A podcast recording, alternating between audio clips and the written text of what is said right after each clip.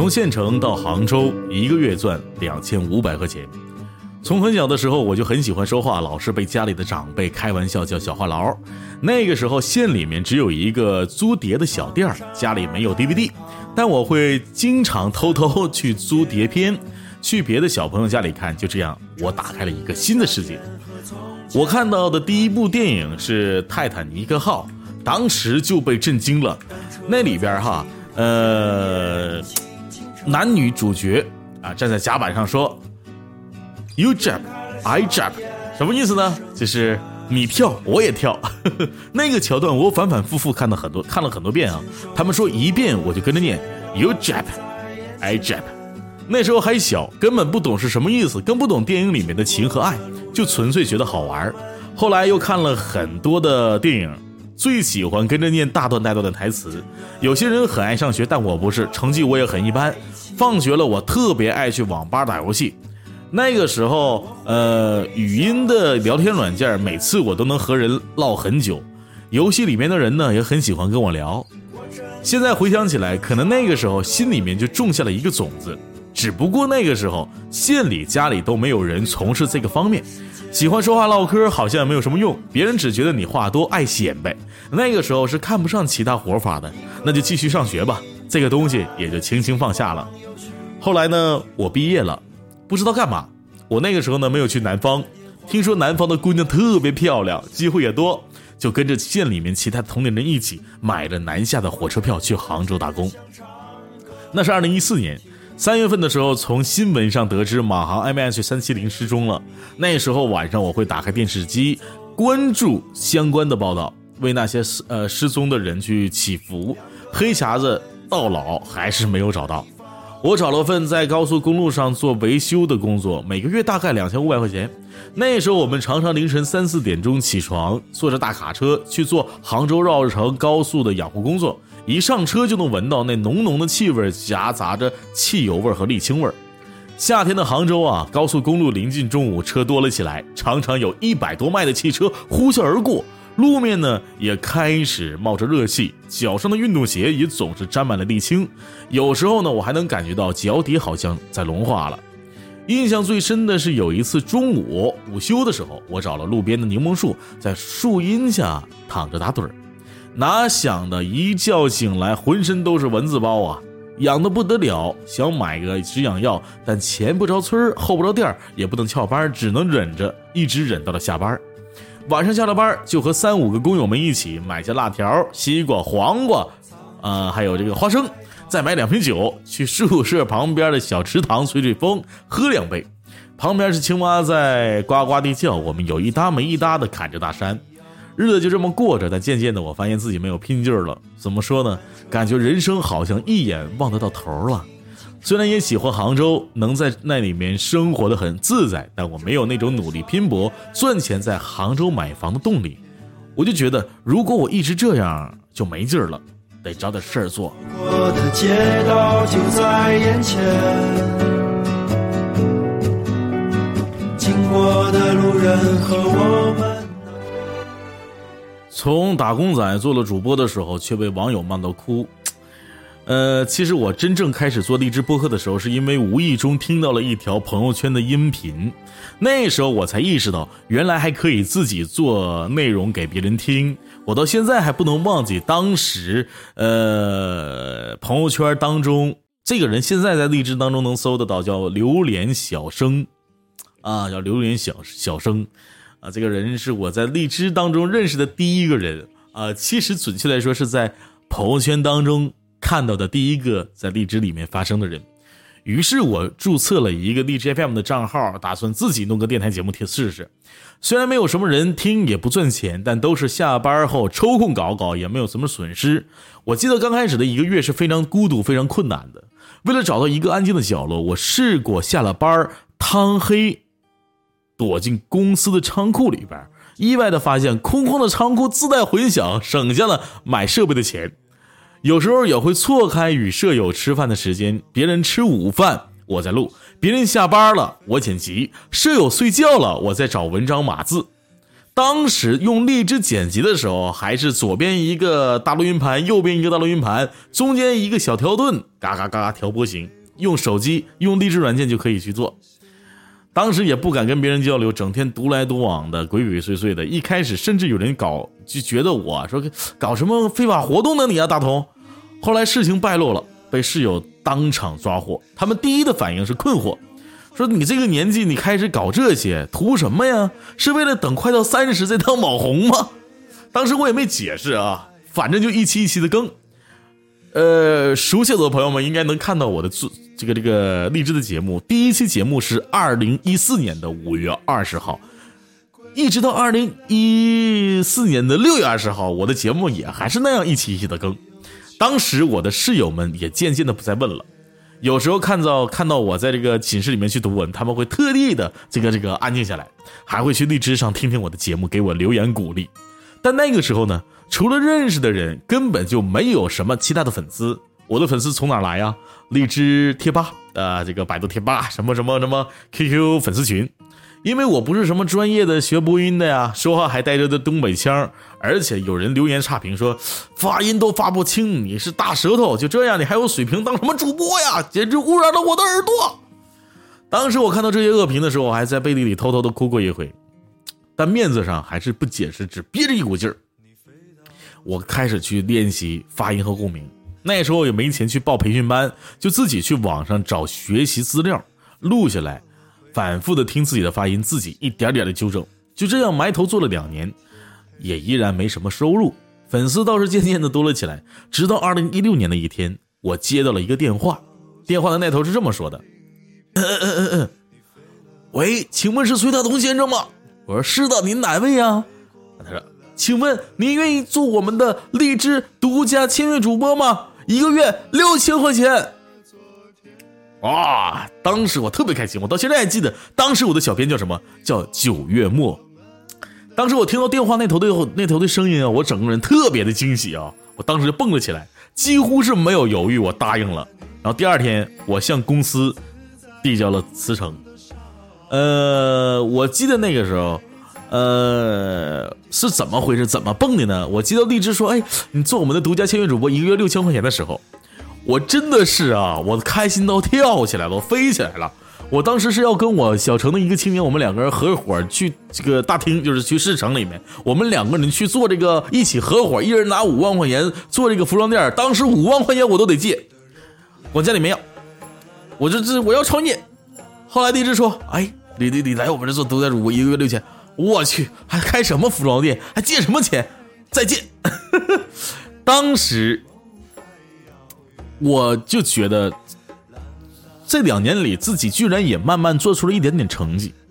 你看啊，荔枝找我去做明星主播了，我一个月有六千块钱。哇！一想，我采访了荔枝两百多位主播，四天内我创造了二十万直播弹幕的记录。什么叫直播弹幕啊？就是二十万人给你留言啊！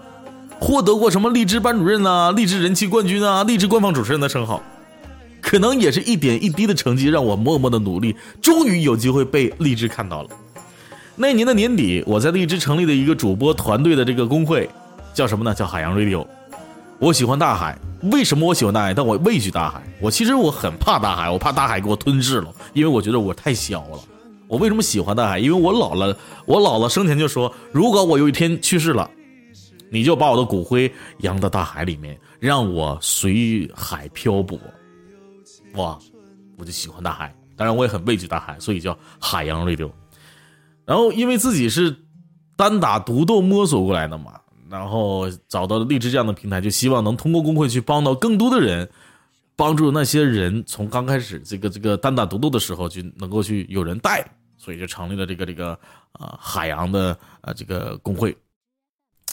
现在有的时候就看到那些新主播，也会想到自己当初在仓库里边录节目的时候，就二零一四年五月二十号那期节目，到现在如果有人去听的话，都能听得到。我那期节目从来没删，从来不删。那节目里边是什么？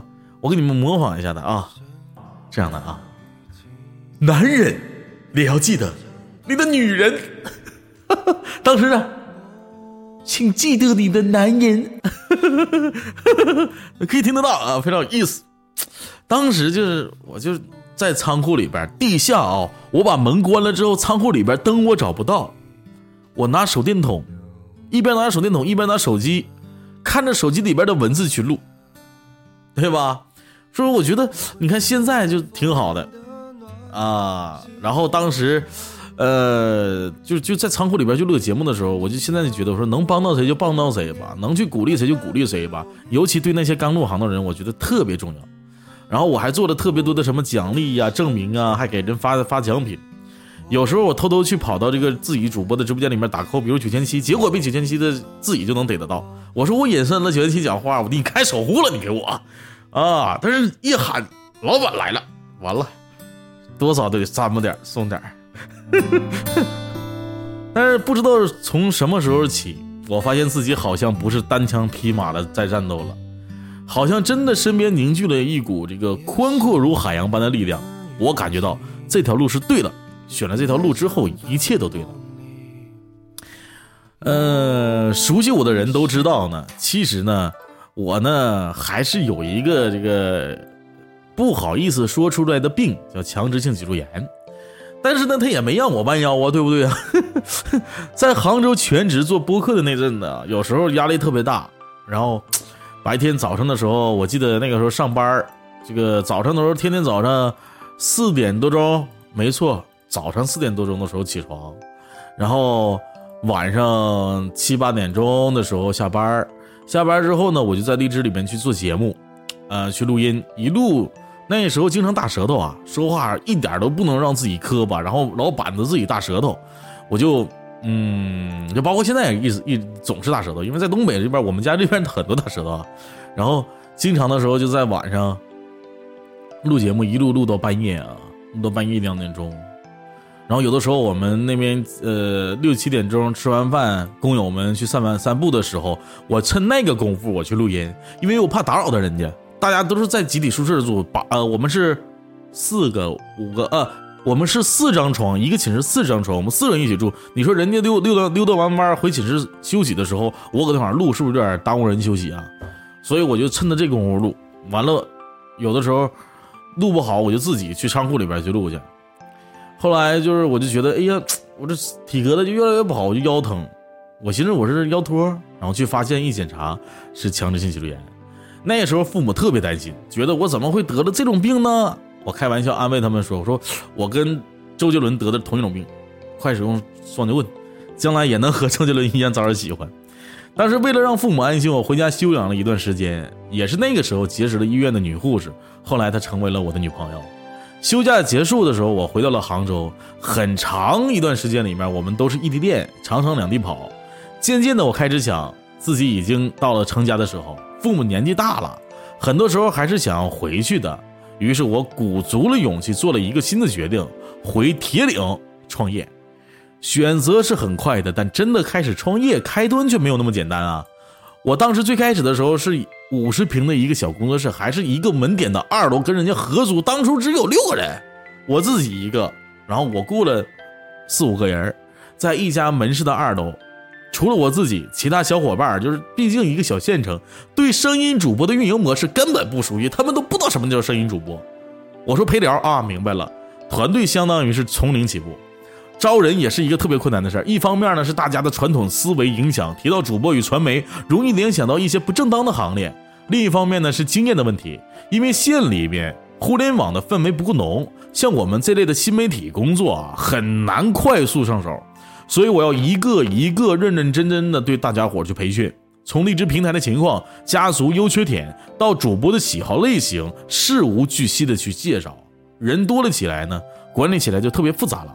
其遇到过的很多困难，最特殊的一次呢，是有一次有个情绪特别激动的粉丝拿着刀冲进了办公室，扬言要砍一个主播。好在发现及时，被我们拦下了。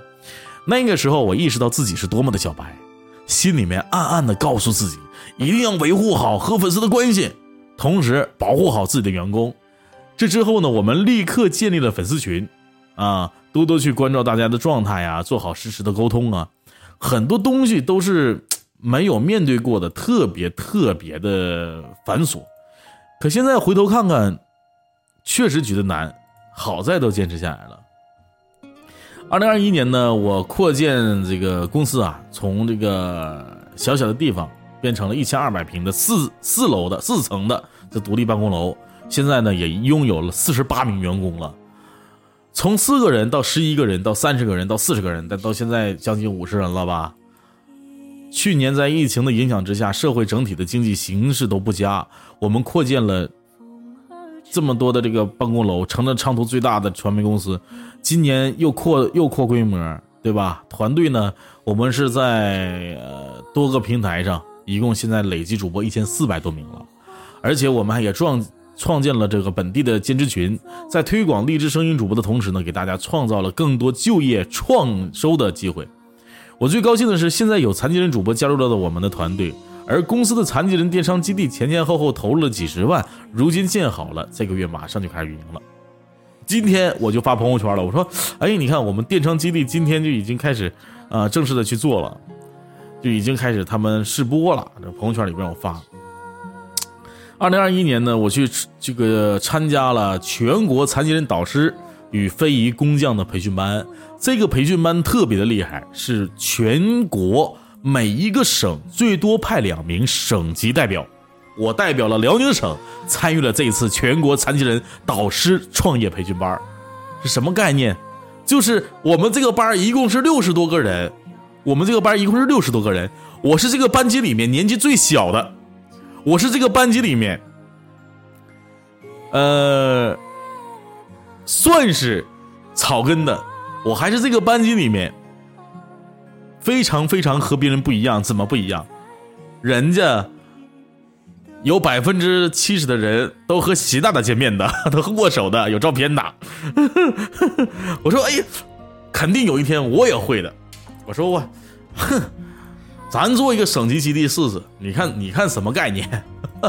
所以说，我觉得，哎，你看有这么一个好的机会，对不对？能为家乡去做一点贡献，打心里觉得开心，而且特别特别的骄傲。希望今后呢，能让我们的小城更快的了解互联网的趋势。你看，所以我说嘛，连强直性脊柱炎也没让我学会弯腰。以前看过一本书，叫《月亮与六便士》，当时那个作者曾经曾经啊问过一个问题，说人这一生到底应该如何度过才算是成功呢？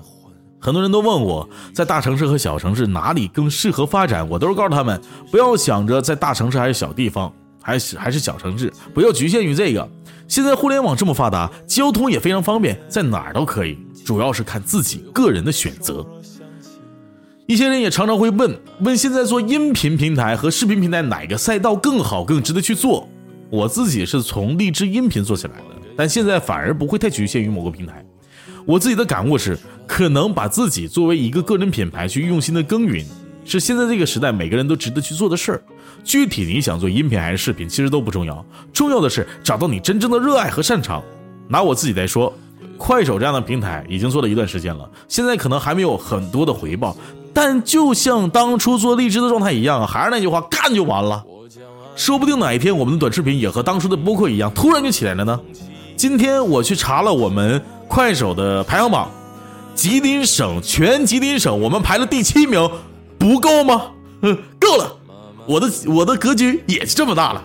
当然，如果我在做到东三省的第七名呢，我要做全国第第七名呢，也不是不能做的。人总得有一点野心，但野心也不用太大。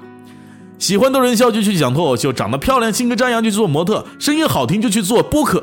就算你和我一样，可能各方面都不突出，但是勤能补拙，坚持做下去，总会有进步的。对了，我昨天呢收到一条很长的私信呢，是一个十七岁小伙子写的，他是听了我的电台受到了鼓舞，特意写了很多心里话给我，有很多很私人的东西我就不分享了。我更想说的是，最开始做这一行仅仅是因为自己喜欢，不甘于在工厂里打工，没想到今天能做这样，更没想到声音和网络能将远方陌生人的心连在一起，照亮。彼此的人生。当然，如果说月亮代表理想，六便士便是生活，那么我想，我不仅俯身拾取了六便士，也抬头看到了属于自己的月亮，已经很感恩了。归还给海浪一